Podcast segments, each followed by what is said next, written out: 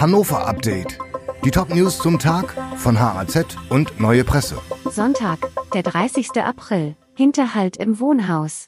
Mehrere Unbekannte haben am Freitag zwei Männer unter einem Vorwand in ein Mehrfamilienhaus in Großbuchholz gelockt und anschließend mit einem Messer attackiert. Ein 39-Jähriger wurde dabei lebensgefährlich verletzt. Die Polizei Hannover ermittelt wegen versuchten Totschlags und sucht nach den Angreifern. Großübung im Eilenriede-Stadion. Dutzende Rettungskräfte waren am Sonnabend am Eilenriede-Stadion im Einsatz. Allerdings handelte es sich nur um eine Großübung an der 96 Akademie.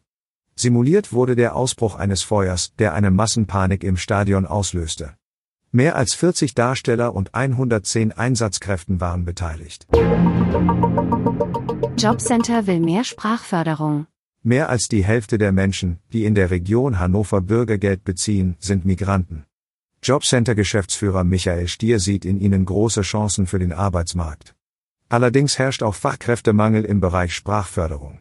Wir haben schon mehr als 3500 Menschen in den Sprach- und Integrationskursen, hätten aber Bedarf für die doppelte Anzahl, sagt Stier. Tarifstreit bei den Eisenbahnern verschärft sich. Im Tarifstreit der Bahnbranche müssen Reisende erneut mit Streiks rechnen. Nach ergebnislosen Gesprächsrunden mit der Deutschen Bahn droht Cosima Ingenschei von der Eisenbahnergewerkschaft EVG mit einer Ausweitung des Arbeitskampfs.